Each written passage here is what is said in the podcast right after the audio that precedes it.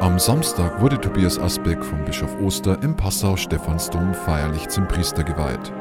Die Freude beim Bischof und den Gläubigen ist groß, jedoch nicht ganz ungetrübt. Die Zeiten sind schwierig, die Zahlen gehen richtig runter, was die Priesteramtskandidaten angeht. Und äh, da sind wir um jeden Einzelnen froh, der sich in den Dienst nehmen lässt, vor allem weil die Kirche in solchen Umbruchszeiten ist. Und äh, wenn sich dann trotzdem ein junger Mann zur Verfügung stellt und Ja sagt zum Herrn, das ist wunderbar und das freut, glaube ich, wirklich das ganze Bistum. Vor allem, weil er auch ein guter Kerl ist, der auch offensichtlich äh, gut mit den Menschen kann.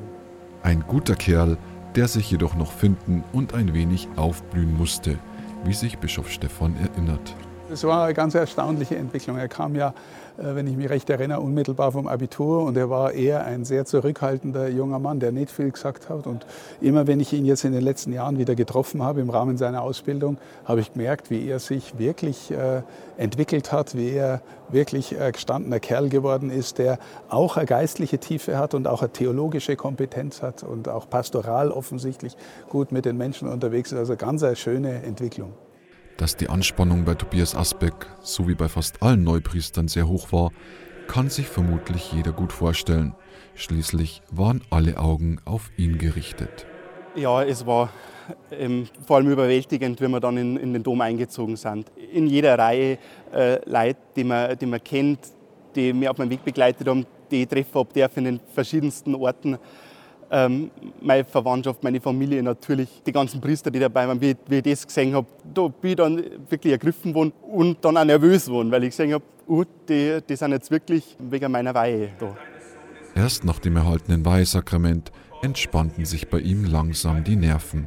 Ja, das war wie die Weihliturgie zu Ende war, wie es dann in der Messe ganz normal weitergegangen ist, wie ich die priesterlichen Gewänder angehört habe, wie ich dann ähm, auf meinem Platz war. Man möchte ja nichts verkehrt machen und wie das um mich war, da, da ist dann das von mir abgefallen und dann war ich gelöst und habe erst einmal wirklich lachen können.